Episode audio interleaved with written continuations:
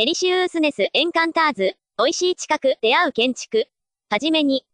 建築を学び始めてからこれまでなぜ何をどう作るのかをずっと考え続けてきた。ホームページ上のブログはそれをいつでも振り返られるようにと書き続けたその記録である。しかし、それらは設計の場面で使うには断片的すぎて、網羅的、総合的に利用することはなかなかできていない。これまで書いてきたことを一つのまとまりとして一望できるような言葉に置き換えたいと長い間願い続けてきたが、ようやくそれができる予感のようなものを感じられたので取り掛かってみたいと思う。そのヒントとガイドラインとなったのは学生の頃に出会い、これまで何度か理解を試みてきたアフォーダンスやオートポイエーシスである。これらは設計における自分の中でのつまずき、もやもやとしたものに対して多くのヒントを与えてくれたが、それはもやもやの原因となる基本的な世界の捉え方を書き換えてくれたからだと思う。その示唆するところに素直に従いつつ、自分なりにまとめてみたいと思う。以下の文章は基本的にはアフォーダンスを取り巻く生態学、生態心理学といった理論を私なりに解釈したものをベースとしている。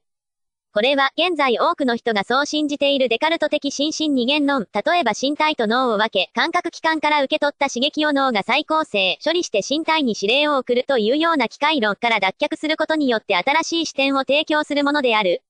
この新しい視点は一部誤解もあって、もしかしたらオカルト的な印象を与えるかもしれない。しかしこれは心身二元論的な理論では保留になっていた動物が生きることについての問題に対してより科学的に答えられるものだと感じている。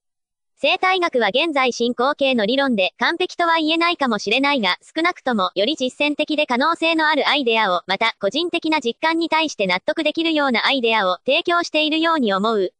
ここではまずはじめに、設計者の視点から美味しい近くをキーワードに一つの建築論としてまとめることを試みる。次に、近くを出会いという言葉で置き換えることで一般的に共有可能なものとすることを試みる。